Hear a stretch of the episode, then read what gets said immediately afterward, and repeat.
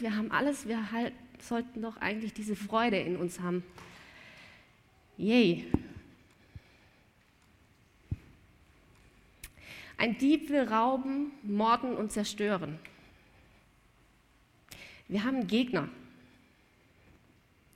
Und dieser Gegner hat ein Ziel. Ja, wir haben das hier ein bisschen dargestellt bekommen schon.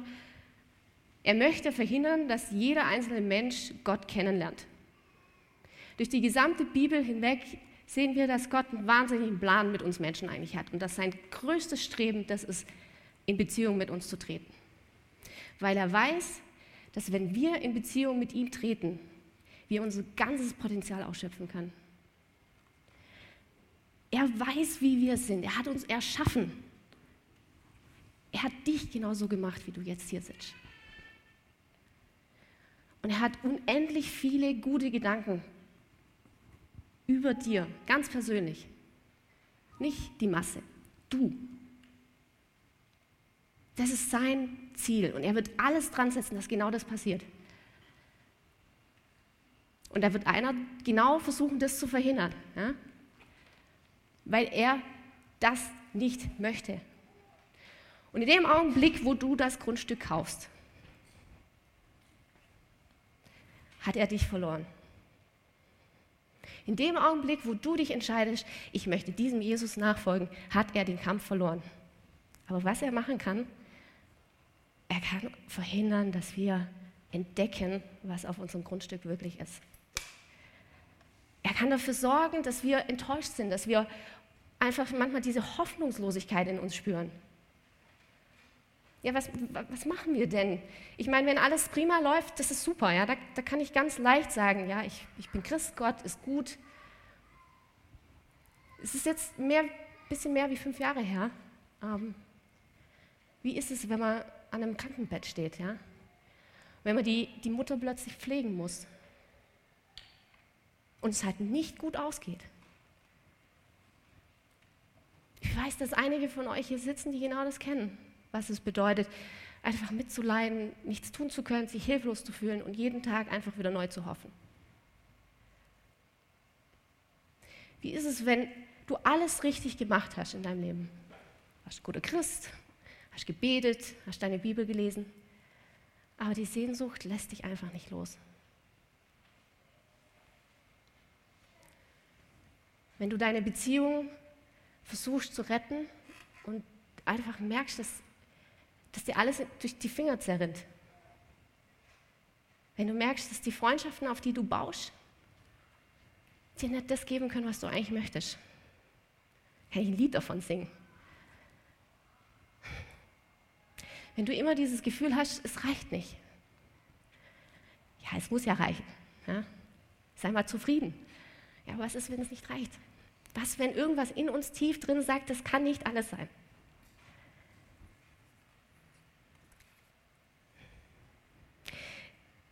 Das Schönste an diesem Vers immer wieder ja, ist, dass Jesus was dagegen setzt. Ja, ein Dieb will rauben, morden und zerstören. Und Jesus sagt auch über den Teufel, er war von Anbeginn ein Mörder und hat die Wahrheit immer gehasst. In ihm ist keine Wahrheit. Wenn er lügt, entspricht das seinem Wesen. Er kann gar nicht anders. Denn er ist ein Lügner und der Vater der Lüge. Und was, sagt, was setzt Gott dagegen? Jesus sagt, ich aber bin gekommen, um ihnen das Leben in Fülle zu geben. In anderen Übersetzungen steht, dass sie Leben haben und Leben in Überfluss haben. Überfluss bedeutet, man hat mehr, als man braucht. Mangel ist, man hat weniger, als man braucht. Also nicht einfach nur hier gerade so voll. Nee, Überfluss. Dass es überfließt.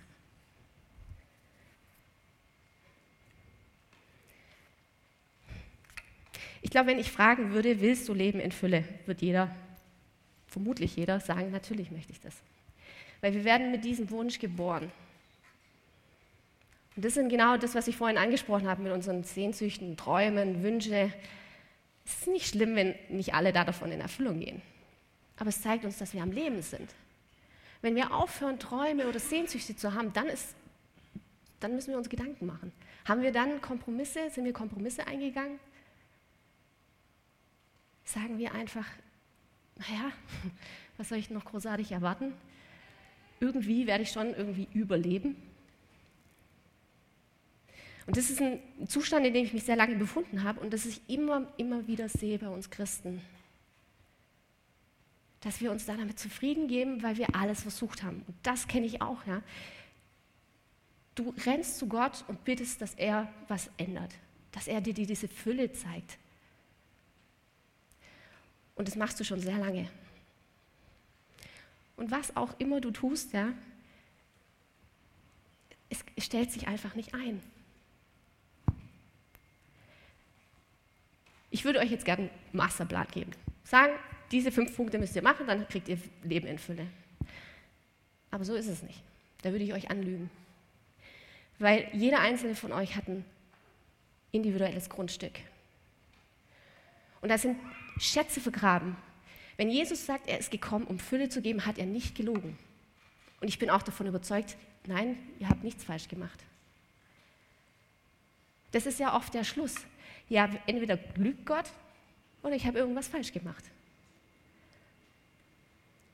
Ich glaube aus tiefstem Herzen und auch mittlerweile aus wirklich tiefster Überzeugung, ja, dass jeder von uns diese Fülle erleben kann, und zwar unabhängig von unseren Umständen.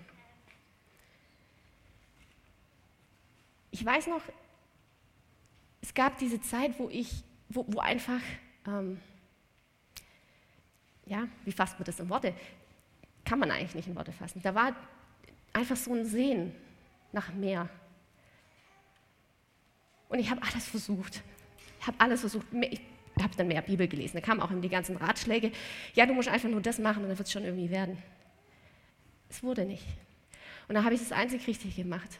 Ich habe irgendwann nur noch zu Gott geschrien. Und es gab Phasen, da konnte ich nicht mal mehr zu ihm schreien und habe gesagt, ich will diese Fülle, ich will, ich will sie erleben und ich will, dass sie mich verändert. Und dann hat er es komischerweise genau in dieser Situation, die ich vorhin angesprochen habe, mit dem Tod meiner Mutter, hat er angefangen, mir diese Fülle zu schenken. Und das war das Groteske, äh, so grotesk für mich, weil es für mich überhaupt nicht zusammengepasst hat. Für mich war immer die Vorstellung, wenn ich Fülle habe, dann habe ich keine Sorgen mehr, dann heule ich nicht mehr. Ganz im Gegenteil. Ich heule noch genauso. Ich bin noch genauso manchmal verzweifelt, traurig, aber es ist ein Frieden an eine Stelle gekommen, wo Jahr, jahrelang, ja, schon fast jahrzehntelang einfach dieses Loch war. Obwohl ich so lange schon gläubig war, obwohl ich schon so lange Jesus nachgefolgt bin. Ich kann euch nur Mut machen. Überlegt euch mal, mit dem Moment, wo wir hier auf die Erde kommen. Egal ob christliche Familie, nicht christliche Familie, unser Herz wird bombardiert mit einem Ziel, ich denke an den ersten Vers, den wir vorgelesen haben. Mehr als alles behüte dein Herz, denn von ihm geht das Leben aus. Unser Herz wird bombardiert. Und der eine oder andere kann es vielleicht besser verkraften und der andere, der zerbricht daran. Nur um an den Punkt zu kommen, naja, für mich gibt es das nicht, für andere gibt es das Leben, aber für mich nicht. Wenn also unser Feind, der Teufel, so viel Energie aufwendet, dein Herz zu bombardieren, muss er ziemlich Angst haben vor dir. Was aus dir werden könnte, wenn du in deinem Gott zu dem wirst, wofür er dich bestimmt hat. Manchmal hilft es, von der Gegenseite das Ganze anzugucken. Wie viel mehr muss Gott also Interesse daran haben, wenn schon unser Feind so arg hier die größten Geschütze auffährt? Weiterer Vers, wenn die Menschen dieses Wasser getrunken haben, werden sie nach kurzer Zeit wieder durstig. Wer aber von dem Wasser trinkt, das ich ihm geben werde, der wird niemals mehr Durst haben. Das Wasser, das ich ihm gebe, wird in ihm zu einer nie versiegenden Quelle, die ihm unaufhörlich bis ins ewige Leben fließt. Es fängt heute an. Nicht im ewigen Leben. Es fängt heute an und es fließt ins ewige Leben. Ich möchte euch Mut machen, nachher auch in der Anbetungszeit vielleicht ganz ehrlich mal zu fragen, okay, wo stehe ich überhaupt? Habe ich Leben in Fülle? Und wenn du diese Antwort wirklich mit Ja beantworten kannst, super. Lass es überfließen. Wenn du hier sitzt und denkst, naja, das ist genau das, wonach ich mich sehne, Gute Nachricht. Jesus möchte es dir geben. Und wenn du diesen Gott noch gar nicht kennst, fordere ihn doch jetzt mal heraus, sich dir zu zeigen. Ich bin davon überzeugt, dass du hier sitzt und deine Fragen hast.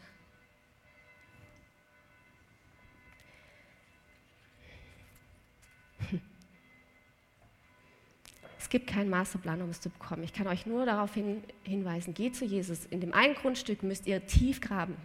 Ihr müsst, es ist harte Arbeit, aber ihr seid nicht allein. In dem anderen müsst ihr vielleicht Steine einfach nur aus dem Weg räumen. Oder mal in den Keller gehen, vielleicht mal die Räume aufmachen, vor denen ihr so lange Angst hattet.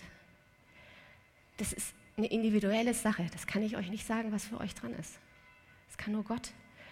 Und das Versprechen steht, wir haben es bereits erhalten. Das ist die Wahrheit. Wir haben es bereits. Nur entdecken. Das dauert vielleicht bei dem einen oder anderen noch ein bisschen länger. Hm. Ich habe noch, das lag mir die ganze Zeit schon auf, auf der Seele, eigentlich bei der Vorbereitungszeit. Ich habe noch einen kleinen äh, Punkt für den Schluss für ein paar Personen, die hier sitzen. Kennt ihr die Filme Tribute von Panem? Okay, ich sehe Kopfnicken und Kopfschütteln. Ich will nicht zu viel verraten für die Leute, die es noch angucken möchten. Hauptcharakter ist die Katniss. Die wird, ja, ihre kleine Schwester, ähm, also es würde jetzt zu weit gehen, den ganzen Film in irgendeiner Form zu erklären, aber es geht darum, dass sich mehrere Tribute in einer Arena bekämpfen müssen und es geht um Leben oder Tod. Und die Katniss ist in diese Situation gekommen, nicht weil sie es wollte, sondern weil sie musste. Sie hat sich für ihre kleine Schwester geopfert, weil die hätte eigentlich Tribut sein sollen in dieser Arena und sie opfert sich, geht in diese Arena, sie überlebt. Und im zweiten Teil, sie ist an dem Punkt, wo sie denkt, ich habe es geschafft, ja, aber es ist kein Leben, was sie führt. Es ist kein Leben, weil sie mit dem klarkommen muss, was passiert ist. Und dann passiert das, was nie jemand vermutet hat. Sie muss wieder in diese Arena und muss wieder töten. Und sie, es gibt diese eine Szene, sie steht da, hat ihren Pfeil und Bogen, ja, und sie ist völlig verwirrt. Sie hatte sich am Anfang ähm, mit Leuten verbündet, hatte auch Freundschaften geschlossen. Und jetzt ist dieser Punkt erreicht, sie weiß nicht mehr, wem sie trauen kann. Sie weiß es einfach nicht mehr, weil alles drunter und drüber geht und einfach nur noch die Angst ihr Herz gepackt hat. Und der ganze Spielmacher, der über diesem ganzen System sitzt, der ein Interesse daran hat, die Kenntnis, die zu dieser Heldin, zu dieser Hoffnungsfigur geworden ist für das ganze Volk, er möchte sie in irgendeiner Form vernichten. Und er hofft darauf, dass es so geschieht, dass alle sie als Hoffnungsträgerin verlieren. Und sie steht da und sie sieht einen von ihren Verbündeten. Und sie nimmt den Pfeil, weil sie denkt, sie kann auch ihm nicht mehr vertrauen und sie zielt auf ihn. Und er sagt nur einen Satz. Vergiss nicht, wer der wahre Feind ist. Ich möchte dich auffordern, es gibt einige von uns, die Gott mittlerweile als Feind sehen. Vergiss nicht, wer der wahre Feind ist. Ein Dieb will rauben, morden und zerstören. Nicht Gott. Und die Ermutigung, dass du vielleicht dein Groll,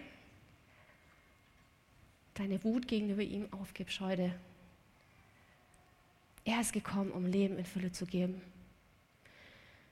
Ich freue mich jetzt auch richtig auf die Anbetungszeit.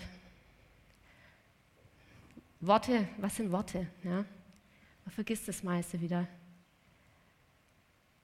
Aber es kann die Chance sein, einfach nur ein Gebet an Gott zu richten, zu sagen, hilf mir, schenk mir das Leben.